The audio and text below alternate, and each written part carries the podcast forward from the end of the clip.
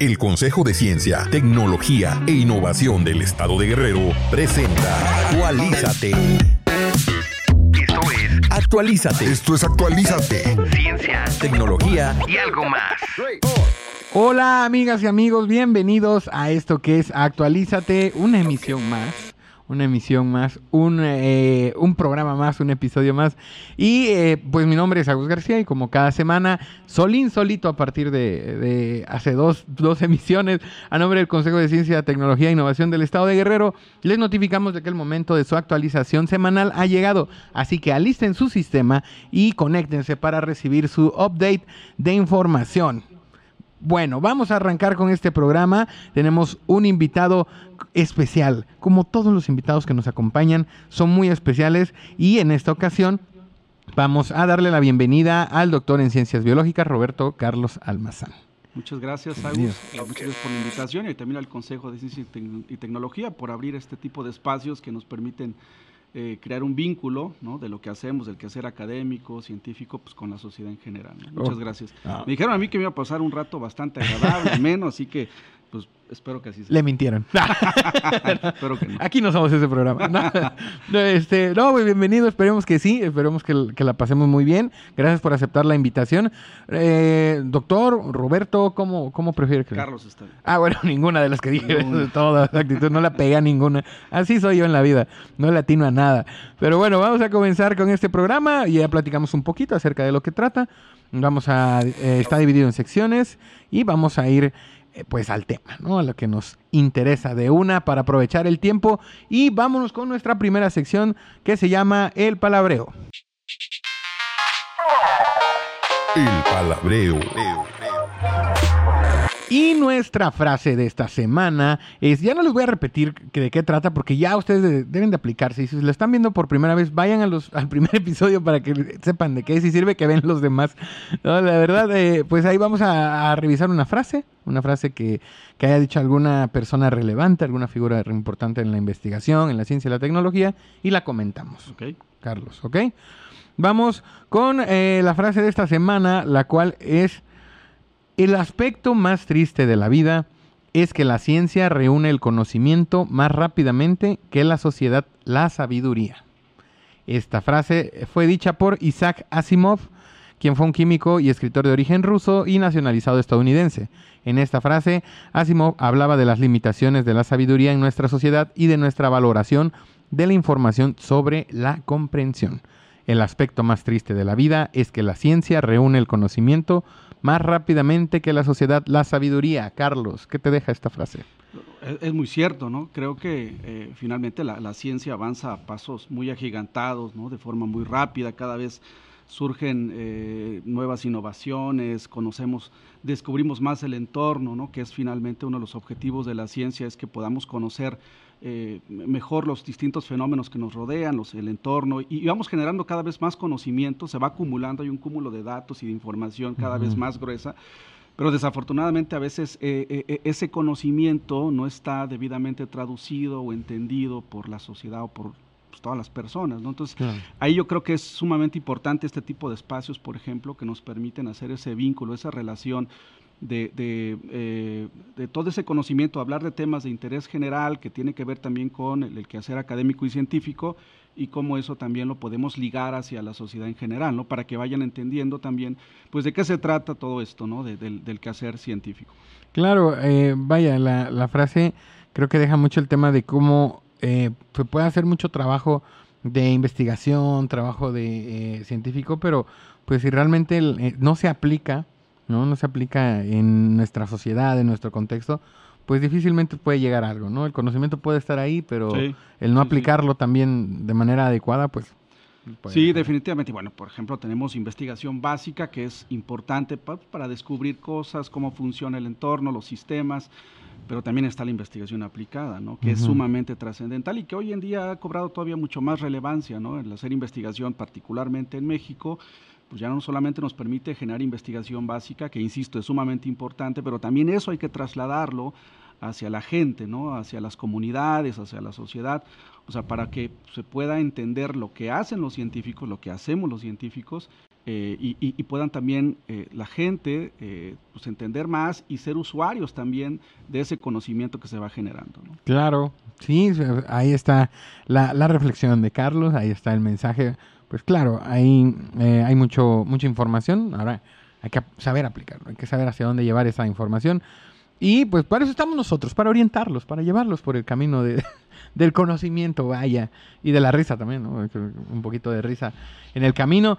Y pues vamos a continuar con este programa. Ustedes, eh, pues díganos en los comentarios, ahí en la cajita de comentarios, eh, qué les parece la frase, qué les deja, qué aprendieron, si aprendieron algo, si no aprendieron, si no les interesa también, díganlo. Y, aquí se acepta de todo. También es válido, aquí no, no discriminamos a nadie, aquí no se juzga a nadie, aquí todos tienen voz. Entonces, bueno, realmente ustedes no, ¿verdad? Pero nosotros sí tenemos voz, eh, pero ahí pueden, pueden escribir. Bueno, vamos a continuar con nuestra siguiente sección que se llama ¿Qué qué? ¿Qué qué? Y en nuestro ¿Qué qué de esta semana, eh, prácticamente un sabías qué, ya le habíamos comentado, Carlos. Te habíamos comentado, te voy a tutear. Sí, claro, claro, perfecto. Ok. Eh, el dato de esta semana es el siguiente la ya existe la primera evidencia directa de que los bebés reaccionan al gusto y al olfato en el útero. ¿Sabías este dato? Sinceramente lo, desconocía, pero bueno, sí hay una relación ahí muy, muy estrecha, ¿no? Cuando están, este, pues sí, los, bebés en el útero perciben, transmiten o se les transmite un montón de, sensaciones, de sentimientos y seguramente eh, pues también del gusto, ¿no? Pues puede ser, vamos a ver por qué el dato, por qué es, ya existe esta evidencia, ¿no? De, que los bebés reaccionan al gusto y al olfato en el útero. Yo tenía el conocimiento de, de que escuchaban, bueno, a través de, de las ondas sonoras podían eh, escuchar, ¿no? Y se acostumbraban, por ejemplo, al, a la voz de la mamá, a la voz de papá, por eso reaccionaban como con ellos, ¿no? Reaccionaban muy, muy fácil al escuchar su voz, o los calmaba incluso. Bien, pero vamos a escuchar eh, ¿Por qué es esta evidencia o por qué llegaron a esta conclusión? La expresión de la cara de un grupo de bebés aún no nacidos, captada a través de ecografías en 4D, constituye para un grupo de psicólogos la primera evidencia directa de que el feto reacciona a los sabores de los alimentos ingeridos por la madre. El equipo encabezado por la Universidad de Durham, en Reino Unido, realizó ecografías a más de 100 embarazadas en un grupo de estudio que estaba formado por mujeres de 18 a 40 años a las 32 y 36 semanas de embarazo, quienes recibieron una cápsula que contenía aproximadamente 400 miligramos de zanahoria o de col rizada en polvo y unos 20 minutos antes de cada exploración para observar cómo reaccionaban los fetos a los sabores de estos alimentos poco tiempo después de que las madres las hubieran ingerido. Estos fetos expuestos a la zanahoria mostraron más respuestas de cara de risa, mientras que los expuestos a la col rizada mostraron más respuestas de cara de llanto, explicó la citada universidad en un comunicado. Órale. Mira, súper O sea, cómo, cómo, vaya, a través de, pues, también la tecnología que ayuda muchísimo, ¿no? Al tema de la investigación. Estas imágenes en, en 4D, las ecografías en 4D, pues, ayudan, ¿no? Ayudan mucho, en este caso, a la, y qué, y qué interesante, ¿no? Pensar que, ya tenemos como ese, ese vínculo y esa reacción desde que, desde que somos, pues, hay una cosita así, chiquita, bonita. ¿Cómo, cómo, ve? ¿Cómo, qué, no, bueno, vamos, transmitimos prácticamente, no sé si todo, pero sí muchas de las cosas que, que, van formando, ¿no? O se van formando en, pues, al, bebé desde que está en el útero, pues vamos transmitiendo una serie de, cosas como pues, eh, lo que decías hace un rato, ¿no? El, hecho de, que ya van escuchando, van identificando la voz de la mamá, esta cuestión del gusto. Yo sinceramente lo desconocía, tal vez podría pensar que, que sí, pero no tenía la, realmente la, claridad ¿no? de cómo funcionaba o qué, qué habían hecho para poder llegar a esa conclusión, ¿no? Sí, al final son, son estímulos, ¿no? Que todo el tiempo estamos recibiendo. Digo, si ya de adultos somos muy, muy, este, eh, receptivos ante, todos los estímulos, que muchas veces no nos damos cuenta que todo el tiempo estamos recibiendo estímulos y por todos lados. Entonces, eh, pues vaya, eh, que desde que somos chicos o que estamos dentro, dentro del, útero, pues también, ¿no? Es válido creerlo y pues ya la investigación nos ayuda cada vez, eh, pues darnos cuenta de todo eso.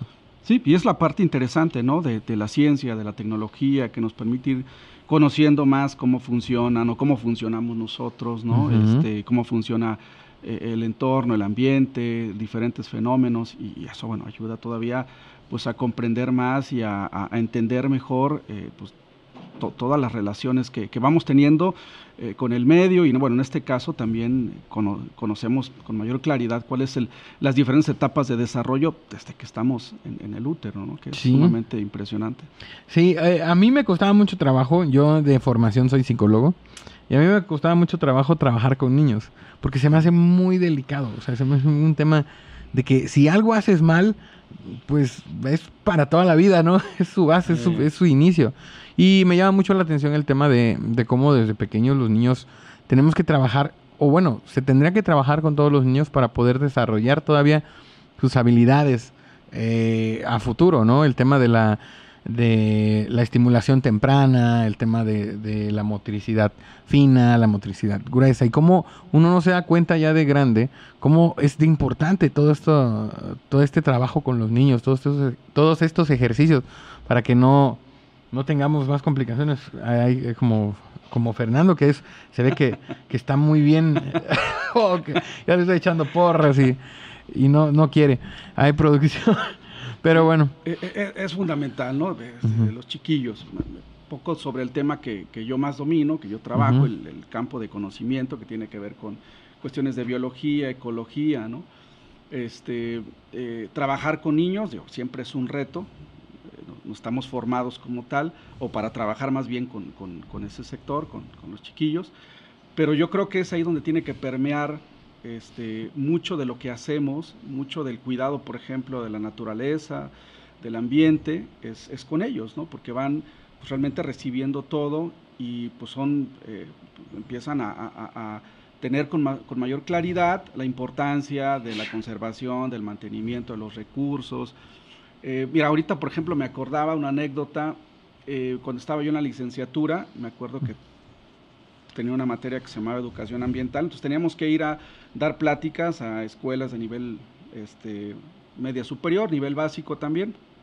Me acuerdo que fuimos a una primaria eh, y estaba yo hablando sobre la ecología, ¿no? Creo que era chiquillos de primero o segundo año de primaria, ¿no? estaban bastante chiquillos. Y este, eh, me acuerdo que pregunté qué es la ecología. Eh, Chavito se, se, paró así como muy, se, se envalentonó y me dice, no, pues es que la ecología, la ecología es usted.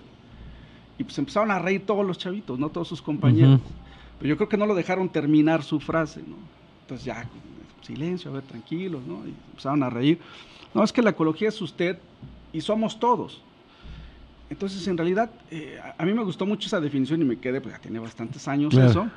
Este, me quedé con, con, esa definición de qué es la ecología en, la percepción de, de, ese niño, porque en realidad eh, en, sentido estricto, pues, eso vendría siendo, ¿no? Es la relación que tenemos pues nosotros como personas, como seres vivos con el entorno. Y me pareció interesante porque al final, pues él eh, nos incluyó, ¿no? O sea, sociedad o como personas, generalmente a veces nos excluimos de los procesos y de los fenómenos, pero en realidad somos parte de. Claro. Este, y, para mí, a mí me gustó mucho la definición, los chavitos se rieron, pero al final pues, le di la razón porque creo que sí eh, definió bastante bien lo que es la ecología. Bien, lo, tenía muy claro, ¿no? en su cabeza estaba muy claro y lo, lo dijo como es, como era. Como lo sintió. Exacto. Y bueno, para cerrar este, este dato, este estudio podría tener importantes implicaciones para comprender las primeras evidencias de las capacidades fetales para percibir y discriminar los diferentes sabores y olores de los alimentos ingeridos por sus madres. Mm, yo tengo eh, hay un, no sé si lo, no sé si sea cierto, lo hace de, lo dice de broma mi señora madre, que le mando un saludo, pero yo tengo un tema con las cosas frías. Cuando como muchas cosas frías, por lo regular me da, eh, tiendo a enfermarme o me da um, congestión nasal, etc. Y eh, me dice que, ella me lo dice, es que cuando tú estabas, pues yo estaba embarazada de ti, Yo comía muchas cosas frías, se me antojaban muchas cosas frías. Dice, probablemente por eso, o sea, te di demasiado frío cuando estabas este, en, mi, en mi pancita. Y, eh, y pues quizás por eso estás así. Yo, no sé, mamá, pero si es así, ¿por qué me hizo eso? no, pero digo, al final eh, hay un vínculo eh, pues muy fuerte, obviamente, entre la madre y, el niño, niña, ¿no? Que se está formando.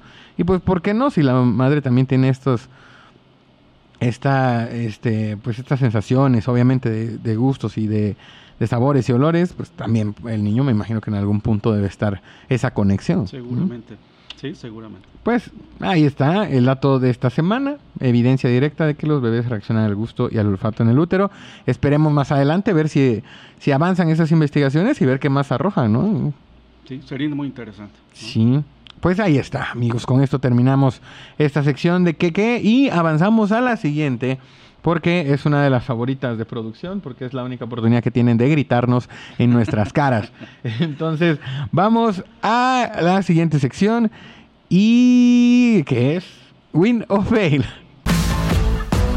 Win o Fail.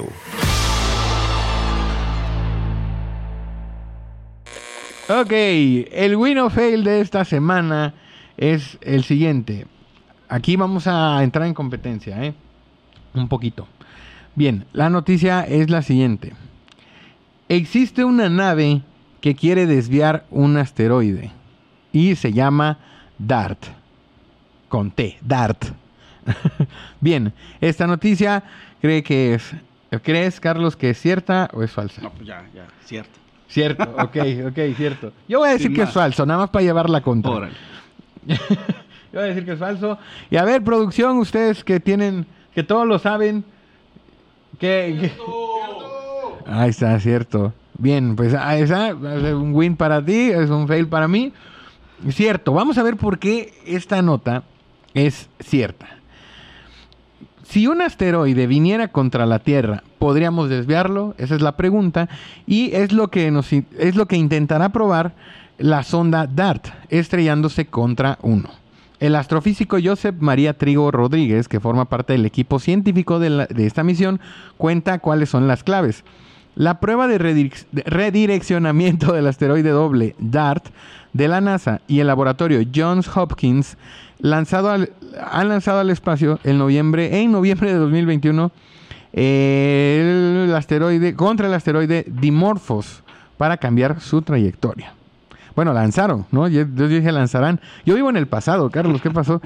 Este, lanzaron en noviembre de 2021 este asteroide Dimorphos para estrellarse contra Dimorphos. DART es una misión histórica que busca enseñarnos a desviar asteroides con un método relativamente sencillo y aplicable a asteroides de dimensiones que pensamos que podrían suponer un peligro a relativamente corto plazo, dice el investigador del Instituto de Ciencias del Espacio del CSIC y del Instituto de Estudios Espaciales de Cataluña. ¿Cómo?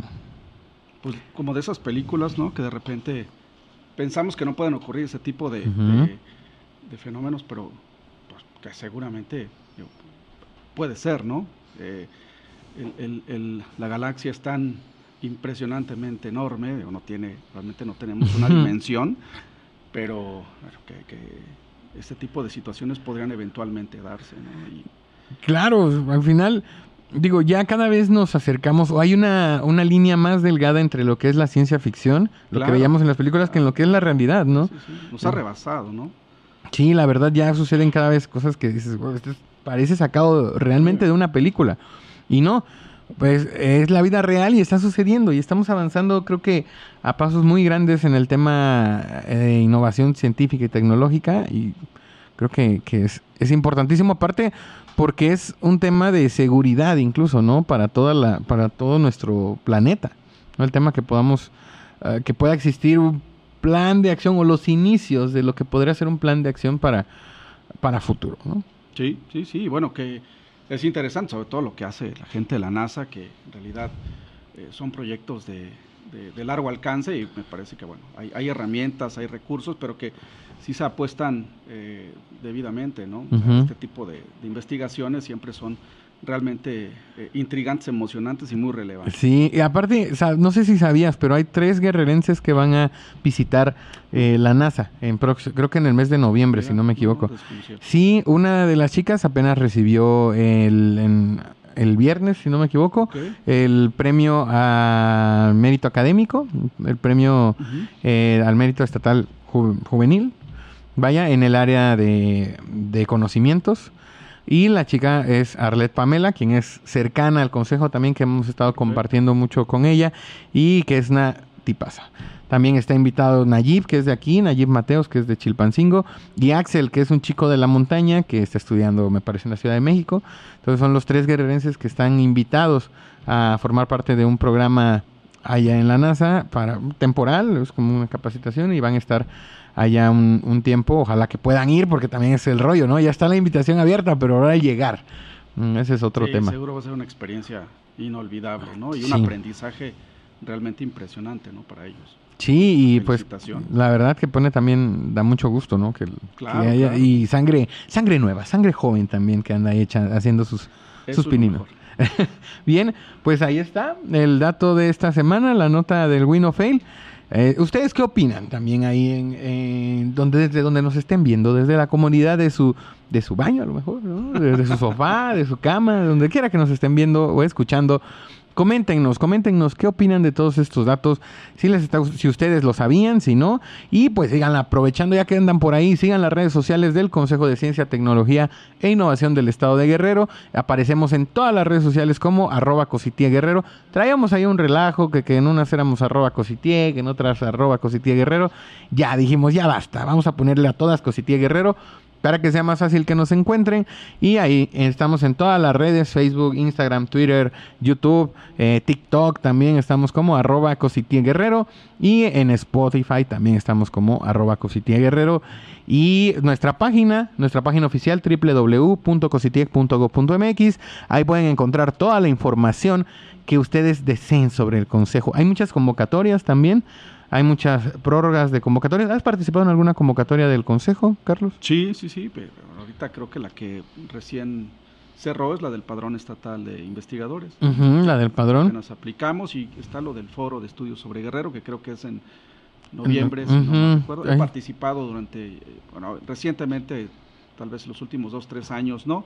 Pero sí, era normalmente este un asistente frecuente a los eventos del foro. Pues de eso se trata nuestra siguiente sección, así que vamos a avanzar, ahorita vamos a comentar ahí sobre los temas de las fechas, de las actividades, cuáles están activas, cuáles siguen vigentes y cuáles definitivamente ya dijeran por ahí ya valió. Iba a decir otra cosa, pero luego me regañan, me regaña producción. Bien, pues vámonos rápidamente con la siguiente sección porque viene la, eh, las cosas que estamos haciendo en el consejo, así que vamos a escucharlos, pongan atención para que no se queden sin participar en ninguna de ellas. Y esta sección que se llama Avísenme. Ya estamos al aire. ¿Qué se vio al aire? ¿Qué se vio al aire? Avísenme. Bien. Bien, bien, bien. En nuestra sección de Avísenme tenemos eh, pues varias actividades, tenemos algunas que están eh, pues ya activas, que ya están en puerta, que algunas extensiones de, de ciertas actividades que pues se está alargando un poquito, se está aplazando para que ustedes puedan participar, así que estén muy pendientes de todas estas actividades para que no se queden sin participar en ellas. Como ya nos comentaba Carlos, ya participó en algunas. Y eh, por el momento, ahorita vamos a comentar sobre ellas. Vamos con las primeras, que es ah, eh, un webinar que como pues ya los que siguen al Consejo de Ciencia y Tecnología, pues ya los conocen y a los que no, son unas conferencias virtuales mm, que se llaman Transformando el Conocimiento, donde eh, varios especialistas en ciertas áreas de la ciencia nos acompañan y brindan un tema, nos dan una información importante y que se vuelve muy interesante. Hemos aprendido muchas cosas de estos temas porque hay especialistas en todas las áreas. Hemos tenido desde psicólogos hasta eh, ingenieros astrofísicos, o sea, ha habido de todo y pues hay para todos los gustos y sabores, ¿no? Para que puedan, así como los niños, para todos los, sabores y olfatos, ahí también hay de todos los temas para que puedan, eh, pues no sé, les, a algunos les puede servir en algún trabajo o simplemente si les interesa el tema. Mm, eh, en esta semana nos acompaña la maestra en ciencias Lorena Cayetano Salazar, quien nos va a compartir un eh, tema sobre fitoquímicos en la terapia alternativa o complementaria contra el cáncer de mama. Mm, Eso, Interesante. Lorena Cayetano, sí. La, la, ubico, fue mi estudiante incluso en la licenciatura. Creo que ya está, no sé si hace doctoró o está en el proceso de este desconozco, pero estaba en el doctorado. Ok, a nosotros nos dijo que es maestra en ciencias. ¿ya? Ah, todavía no. Todavía no, yo creo. Pero está ya muy próximo. Saludos, pues ella va a estar... Saludos para Lorena. Saludos para Lorena. Ella va a estar el día 29 de septiembre en el webinar en punto de las 6 de la tarde para que estén pendientes y puedan ver eh, si les interesa todo este tema de, del cáncer de mama, si están estudiando al respecto, ¿no? O simplemente si quieren saber más y tener más conocimientos, ahí está el tema un punto de las 6 de la tarde. Y también invitarlos a que revisiten todos los demás webinars. Ahí están, no hemos bajado ninguno. Ahí están para que los puedan revisar y vean la cantidad de temas que tenemos para todos ustedes. Ese es el webinar de esta semana. Y también comentarles que andamos de visita para cuando eh, salga este podcast. Ya vamos a estar activos con la Brigada de la Ciencia que hace unos, unas semanas estuvimos en la ciudad de Tlapa con la Brigada de la Ciencia. ¿Conoce las Brigadas de la Ciencia, Carlos? He escuchado, sinceramente, no, no muy a detalle, pero sí he escuchado que están eh, visitando ciertos municipios, ciertas localidades, bueno, donde pues, me parece que la actividad es interesante porque llevan finalmente información sobre diferentes temas en diferentes campos del conocimiento hacia esas comunidades, ¿no? hacia esos municipios. Sí, pues eh, vaya, el comentario es de que uh, la Brigada de la Ciencia es una serie de talleres y demostraciones, actividades que se llevan con la finalidad de la divulgación ¿no? y la difusión de la ciencia. Y pues motivar a las nuevas generaciones a que se interesen por estos temas, sobre todo en, en áreas o en regiones donde difícilmente llega esta información. Nos comentaban en la ciudad de Tlapa que eh, había una escuela secundaria que no tenía laboratorio, que no tenía la oportunidad de tener equipo, ¿no? De, de pues como muchas escuelas, ¿no? En el estado, como muchas instituciones, y que el, el, poder acercarlos a esta experiencia, pues les da un, a los chicos un, una, una perspectiva diferente de lo que es la ciencia, ¿no? Y de lo que es hacer ciencia. Entonces, esta semana vamos a estar en la ciudad de Teloloapan, Guerrero, vamos a visitar Teloloapan, vamos a estar en las instalaciones del Cebetis número 57, Jesús H. Delgado, a quien les mandamos un saludo a la gente del Cebetis y agradecerles por pues, las facilidades ¿no? de poder trabajar dentro de, de, sus instalaciones, que también andan de aniversario en el Cebetis, nos comentaban que van a coincidir con su aniversario, entonces ahí que se arme el pachango, ¿no? Festejo se va a poner. Festejo científico. Exacto. Bien, eh, los días 28, 29 y 30 de septiembre, así que si usted está escuchando esto en miércoles, eh, miércoles 28, todavía vamos a andar allá dos días. Si lo está escuchando después del 30 de septiembre, pues ya anduvimos allá, ¿no? Este, ya, ya ni para que se acerque, ¿para qué?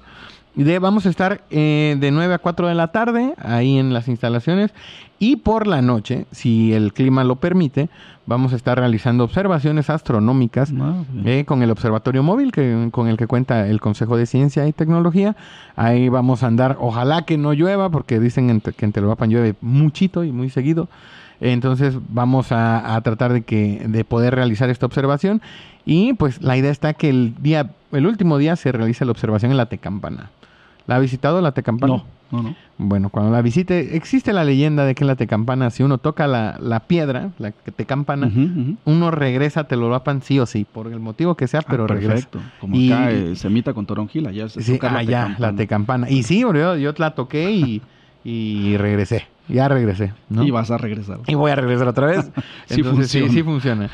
Bien, ahí está. Aparte vamos a echar un molito, un molito de telolvapan, unas emoladas ahí bien sabrosas.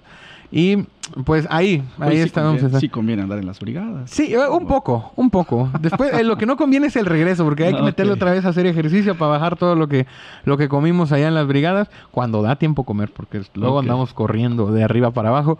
Pero sí acompáñenos en la Brigada de la Ciencia, eh, están invitadas escuelas, es abierto al público en general. Pero pues vamos, le damos prioridad a las escuelas, ¿no? También para que los chicos puedan acercarse a la ciencia y a la tecnología. Ahí está la Brigada de la Ciencia.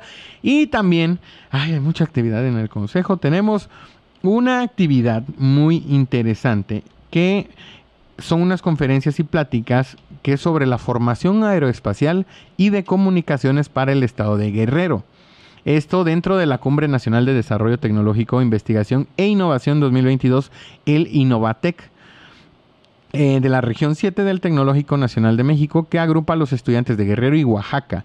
La sede va a ser en la sala, será en la sala magna del Centro de Información del Tecnológico de la ciudad y puerto de Acapulco. Que en Acapulco, el día 28, o sea, cuando nosotros estemos en las brigadas, también vamos a estar ahí en, en el Tecnológico de Acapulco. Así, así somos nosotros, nos vamos a duplicar horriblemente para estar en estas dos actividades.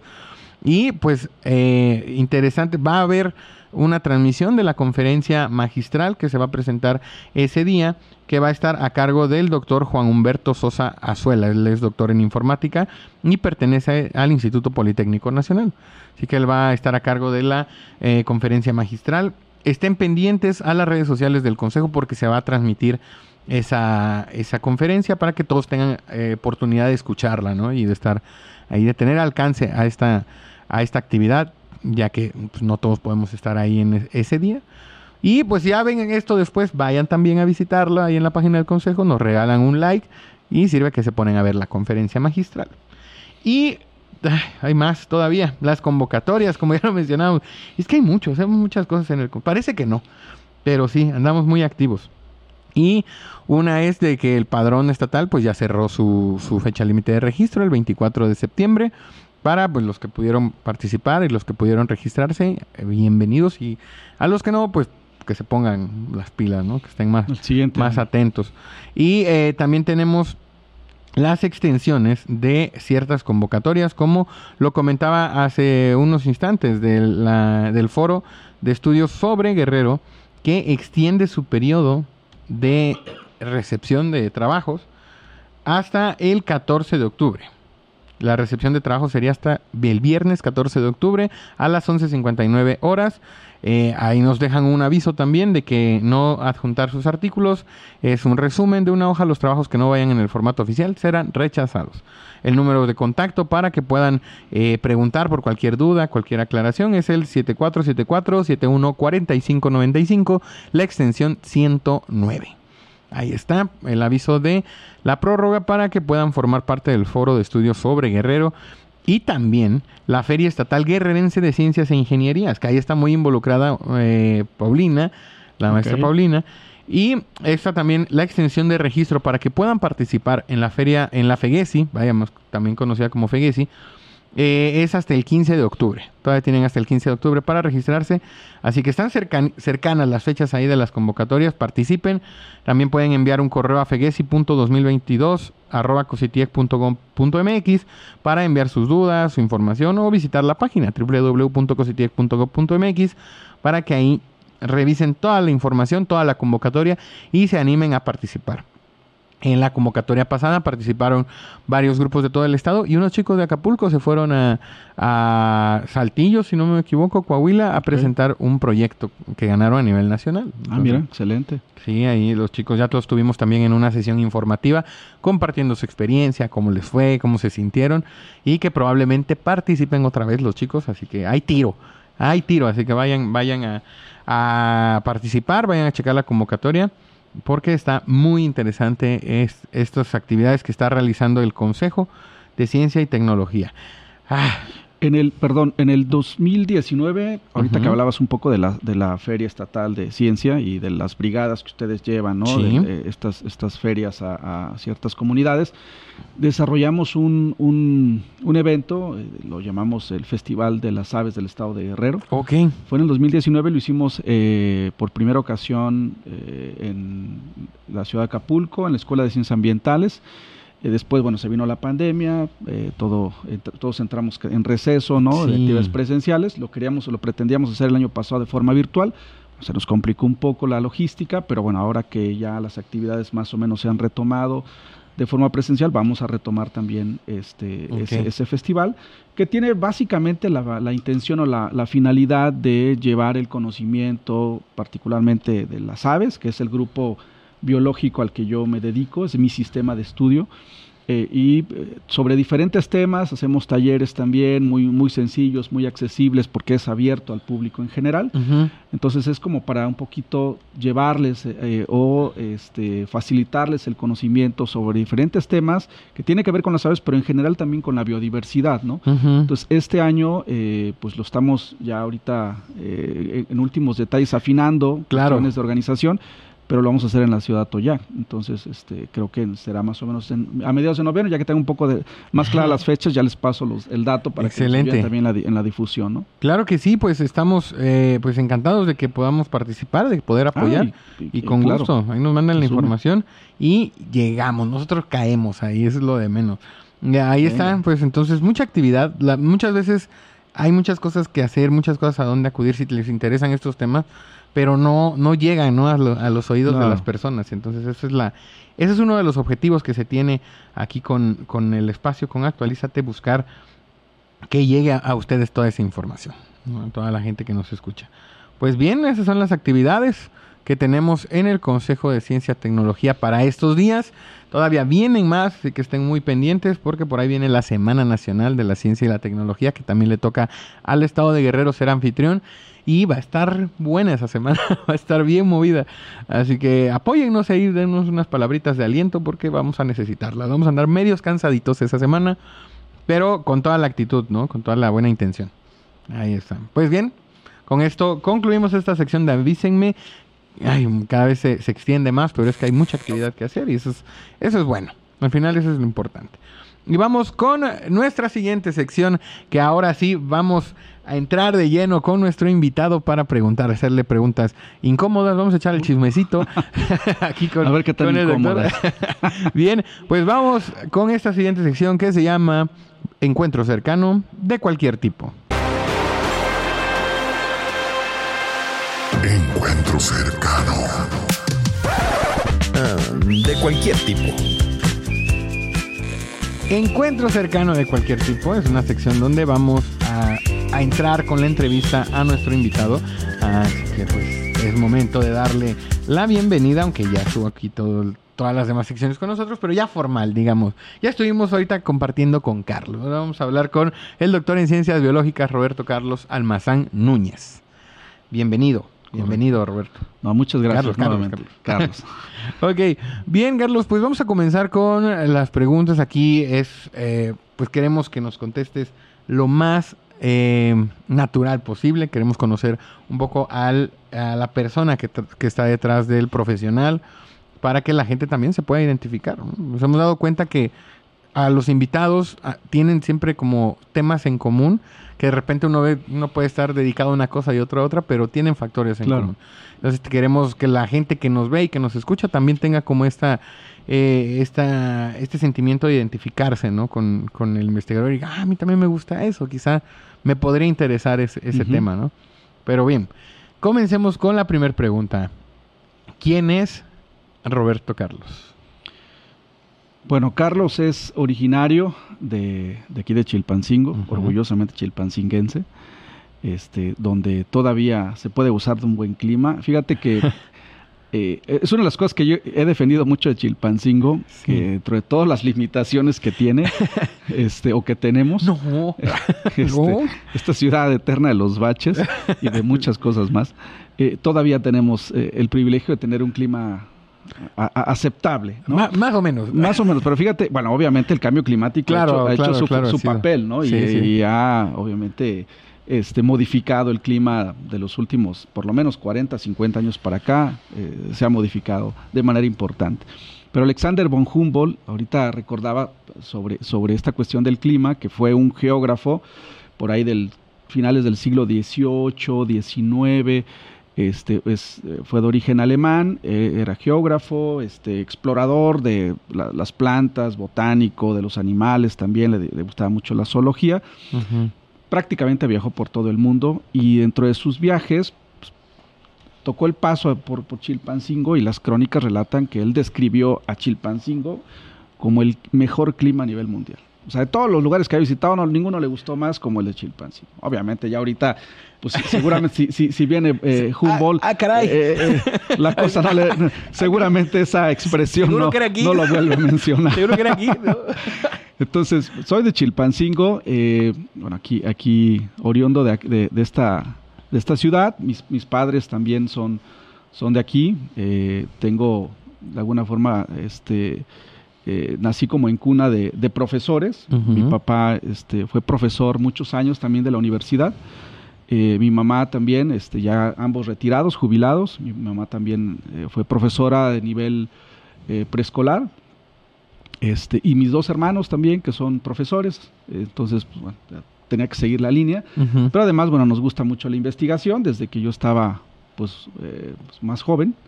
Este, eh, sobre todo en la prepa me acuerdo que sí había algunas materias relacionadas con la biología, con la zoología, que fueron las que más o menos me fueron orientando y me fueron dando el gusto por pues, dedicarme a estudiar eh, biología, ecología. De hecho, yo soy ecólogo.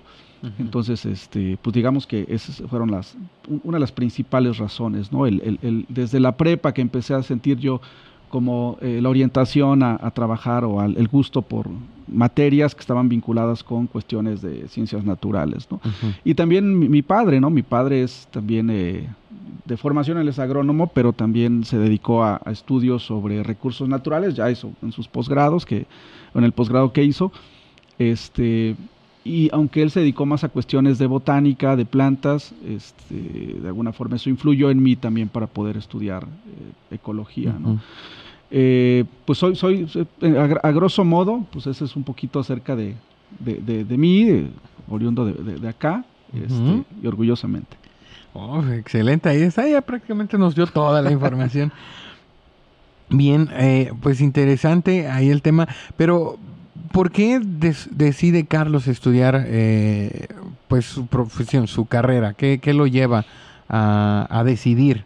siempre hay un momento, nosotros decimos mucho en el programa, que hay un momento clave que como que define. Sí hay algunos que se va, obviamente se va desarrollando el gusto durante mucho tiempo, pero hay un punto donde dices, ah, por aquí es, o aquí lo descubrí, o en ese momento dije, esto debo estudiar. Sí, yo creo que fue en la prepa, ¿no? Eh, tal vez en la secundaria no tenía mucha claridad, pero fue en la prepa que empecé yo a, tener eh, como, pues, ya, al final, finalmente estás a un paso, ¿no? De elegir y de tomar una de las decisiones más importantes, yo creo, ¿no? En, la vida de, cada persona, lo que es lo que vamos a estudiar, es una de las decisiones que tienes que sentar, que tienes que meditarlo muy bien. Eh, y como te decía hace un momento, en buena parte yo creo que influyó este, pues mi padre que se, también se dedica, bueno, ahorita ya eh, como docente ya no ejerce, pero eh, pues él, él, hizo investigación, bueno, dentro de sus funciones en la universidad también hacía proyectos y se dedicaba a cuestiones también de, de trabajo sobre recursos naturales. Entonces, de alguna forma eso siento que influyó, ¿no? Este, eh, el gusto por, pues, por la, los animales, por la zoología, pues eso ya lo traía yo desde, desde chavo, eh, y ya en la prepa yo creo que lo consolidé, más aparte la influencia ahí de lo que yo veía que hacía mi papá, pues eso de alguna forma también me arropó para poder tomar la decisión pues de estudiar una, una este, carrera relacionada con, los recursos naturales, en este caso la ecología. Sí, porque vaya, ah, podemos, el gusto por las especies, por los animales, por todo esto, puede estar presente, ¿no? Pero también te puede llevar hacia otras carreras que también tienen que ver, ¿no? Por ejemplo, a lo mejor veterinaria o, claro. o el tema, pero sí hay una, una influencia, como lo mencionas, creo, la influencia de, de ver a, tu padre dedicarse a, estas cosas, eh, pues también como que fue uno de, ¿dónde podemos ¿Dónde convergen las dos cosas, no? El gusto que tengo con lo que hace. ¿Y será por ahí el camino? Sí, sí, fue por ahí, ¿no? O sea, lo que yo ya traía, lo que me gustaba, pues bueno, se confirmó también con lo que yo veía, ¿no? De mi papá. Entonces, de alguna manera eso eh, terminó rematando mi decisión, ¿no? Entonces, eh, pues básicamente esas fueron las principales o la principal quizá razón. Sí, sí, a mí me gustaba mucho incluso ver como documentales, creo que eso siempre te, te va trayendo, ¿no? De estos de naturaleza, este, no, no, pensaba yo o no me veía haciendo otra cosa, o sea, los números como que en ese momento no, eran, no eran lo mío, pero fíjate que eso es una cosa bien interesante porque a veces elegimos una carrera sin tener muy claro realmente pues, cuál es, eh, pues, toda la perspectiva o todo lo que cubre esa carrera o, la relación que tiene tu profesión o la carrera que elegiste con algunas otras. caso de biología particularmente o la ecología está muy hermanada finalmente con los números, con la estadística, ¿no? Las ciencias biológicas, las ciencias de la salud que necesitan, pues obviamente, de generar pruebas, este, en este caso para medir la certidumbre, la confiabilidad del, del ejercicio, de los datos que estás haciendo, entonces, pues al final terminas este, aprendiendo y, agarrándole cariño y empatía a los números. es fundamental la estadística y parte de lo que hacemos, de los proyectos, pues normalmente los, los, los soportamos, los eh, damos un tratamiento a todo eso con datos pues, también de, numéricos o estadísticos. ¿no? O sea, mi temor era los números, pues terminé ahora ya arropándome de ellos. Eso es lo que yo también dije, voy a estudiar psicología, porque ah, ¿qué, relación? Y toma, la llegó estadística y yo, ah", pues no, el chato quedé, quedé, dijeran que en el meme, ¿no? Quedé. Bien, eh, pues una pregunta, eras... De pequeño eras muy curioso, o sea, era, te daba mucha curiosidad las cosas, andar Fíjate que sí, aunque en realidad pequeño fui, fui bastante tranquilo, o sea, no, no, no, no fui muy, muy latoso, yo creo. Este, o por lo menos se me dice mi mamá. No sé. ah, bueno. También me dicen lo mismo y no le creo. Y no le creo, la verdad. puede ser. Este, pero sí, yo creo que esa parte del, del desarrollar esa. Eh, tener ese sentimiento inquisitivo, de estar continuamente como que curioseando, que así surge la ciencia, ¿no? el, conocimiento surge justamente del curiosear este, sí, uno, uno lo va desarrollando, ¿no? Sí, me acuerdo que eh, me gustaba como explorar, chavito andas explorando y andas creando y experimentos con lo que tengas enfrente. Entonces, eh, sí, eh, desde, desde que yo tengo uso de, razón y de memoria, normalmente sí me gustaba, ¿no? ejercer ese, este, ese sentir, ¿no? De ser muy inquisitivo, de estar curioseando constantemente y explorando cosas, ¿no? Entonces, bueno, de ahí la pasión yo creo que también por la, por la ciencia, ¿no? Por la investigación. Fíjate, lo pregunto, Carlos, porque eh, hemos, te comentaba que hay muchas, muchas cosas que se repiten en los, en los invitados. Y una parte es eso, la curiosidad que desde pequeños tenían y el hacer muchas preguntas, el cuestionar esto, el otro, el, como dices, el explorar, el andar. Eh, nos comentaba uno de nuestros primeros invitados, doctor eh, José Luna, que él desarmaba cosas de pequeño y, las volvía a armar, o a veces ya no, porque ya no le quedaban, pero que él era como quería ver cómo funcionaban ciertas cosas. Entonces creo que es algo que se repite y también algo que, es muy frecuente en el tema ah, de nuestros invitados es el apoyo de la familia, que tanto influye con el tema de, de no cerrar la puerta a las preguntas, sino al contrario, motivar a, a que se hagan más, ¿no? Y, y, ah, pues sí, mira, resolver la duda, ¿no? Al final creo que, que son factores que se repiten mucho en todo, en todos los invitados y todos los que se dedican como al tema de la investigación y la ciencia, ¿no? Creo yo.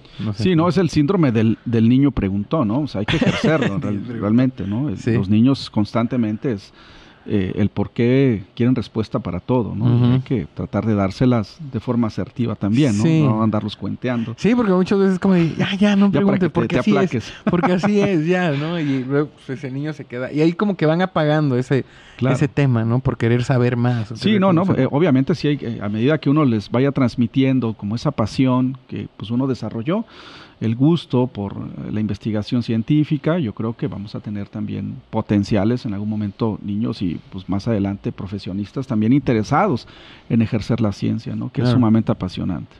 Bien. Ahora, ¿cuál es tu sueño o meta más grande profesionalmente? Uy, muy buena pregunta.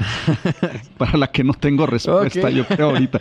Bueno, mi, mi, mi sueño, mi meta, ah, eh, pues yo, yo creo que, una de las, de las metas para los que nos dedicamos a, la investigación científica, por lo menos para mí, eh, es eh, trabajo yo mucho con los estudiantes, formamos recursos humanos, entonces es seguir como con, con esa línea, ¿no? Seguir formando esos recursos humanos.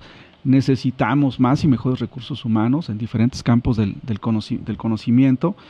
Pues yo creo que una de las, de las metas va a seguir siendo esa, ¿no? Sigue siendo esa, el seguir trabajando, eh, formando estudiantes, formando jóvenes eh, que también puedan aportar, que puedan dar su granito de arena a pues, diferentes temas. Eh, y creo que esa es una meta que, que tengo muy trazada, ¿no? Que pues me gusta porque al finalmente aprendo también de los, de los chavos, aprende muchísimo, traen como otra sintonía realmente en, la actualidad, ¿no? Otra también forma de trabajar. Y, y creo que es, es una, una, meta importante que la queremos seguir manteniendo. Tal vez otra es que eh, una de las cosas que creo que vamos, nos vamos introduciendo más, sobre todo en los últimos años, es en, en la parte del Ah, de, la divulgación, ¿no? de lo que hablábamos hace un rato, de la importancia que tiene el trasladar el conocimiento que uno va generando.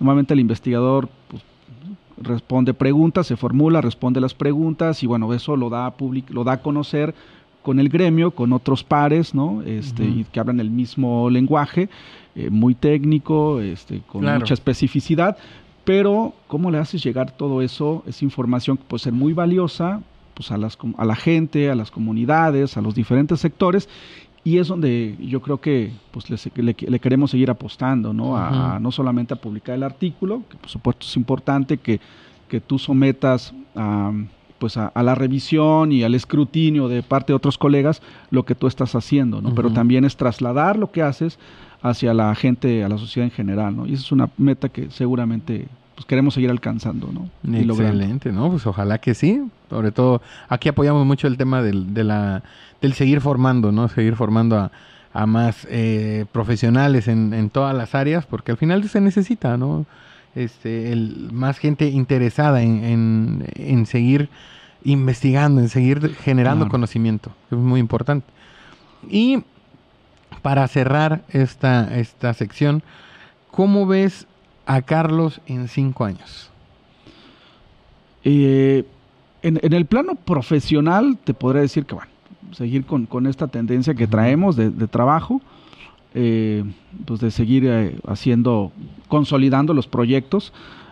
Al, principio, bueno, fuera de, aire te comentaba que estábamos desarrollando un proyecto de conservación, en este caso en, en la Sierra de Atoyac, de un colibrí que es microendémico a la Sierra de Atoyac es un proyecto que empezamos en el 2018 y por lo menos lo tenemos planeado, así ya está estructurado hacia el 2023-2024. ¿no? O sea, los próximos dos, tres años vamos a estar trabajando con ese proyecto y bueno, esa es una de las cosas que por lo menos en los próximos cinco años vamos a estar enfocados en tratar de, de, mantener a las poblaciones de este colibrí que está en peligro crítico de extinción, que quedan muy pocos individuos, en realidad habrá 1.500, 1.700 individuos cuando mucho en un área muy pequeñita de la Sierra Toyac, no está en todo el municipio, en toda la parte serrana, sino en un área todavía mucho más restringida, y que, bueno, tenemos el, compromiso este, de, poder eh, desarrollar estrategias adecuadas para poder conservar esta especie, para poderla mantener y que no nos quede nada más en fotografías o en los libros, los recuerdos de que alguna vez existió,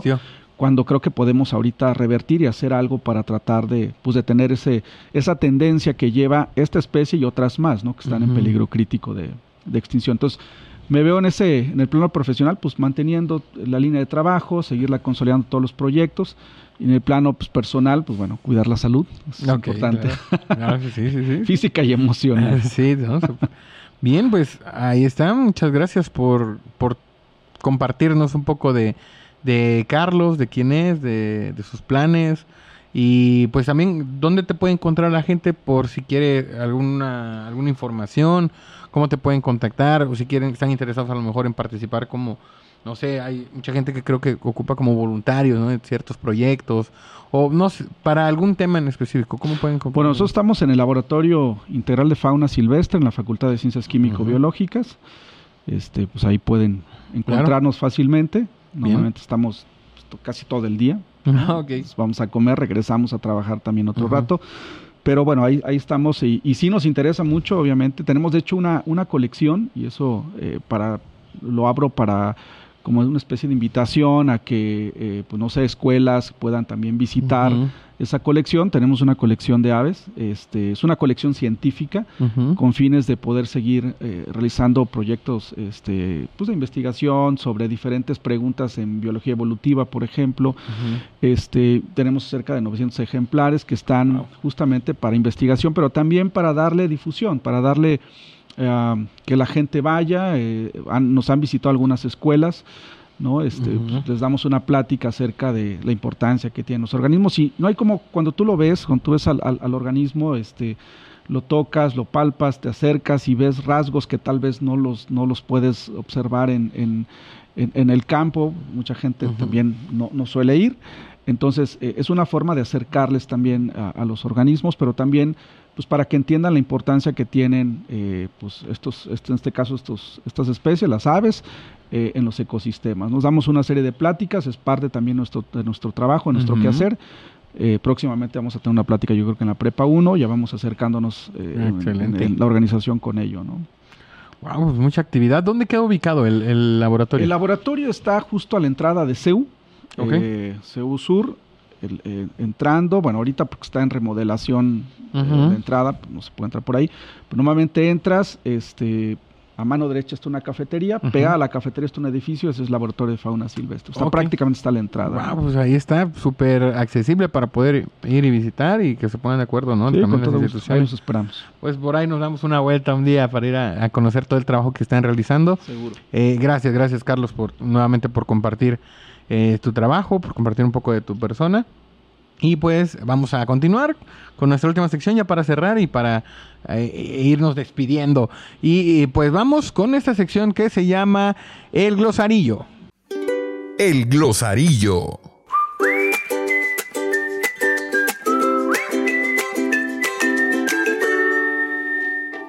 Y eh, la palabra, y e o la palabra de esta semana es la siguiente, efímero. Efímero.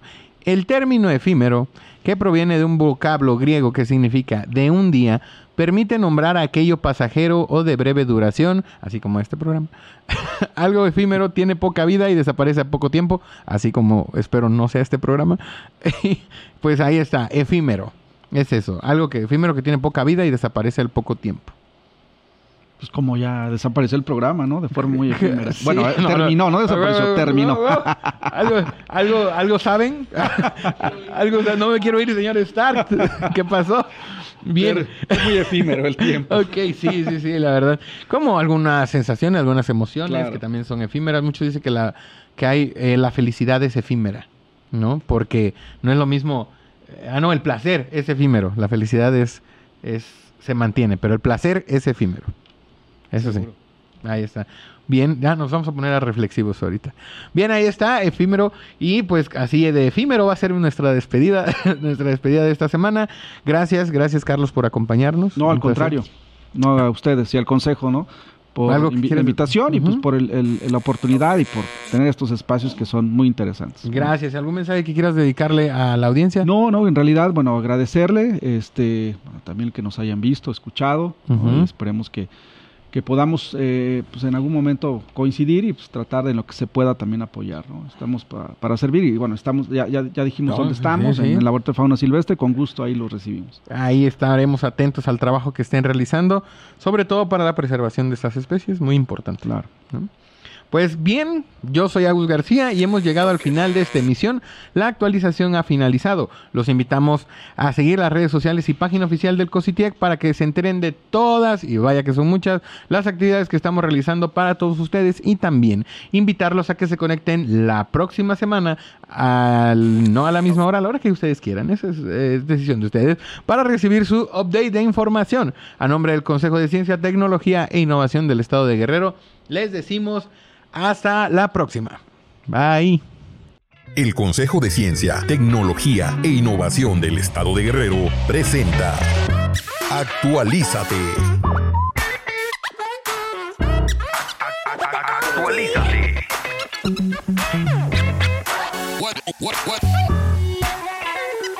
Actualízate. Actualízate.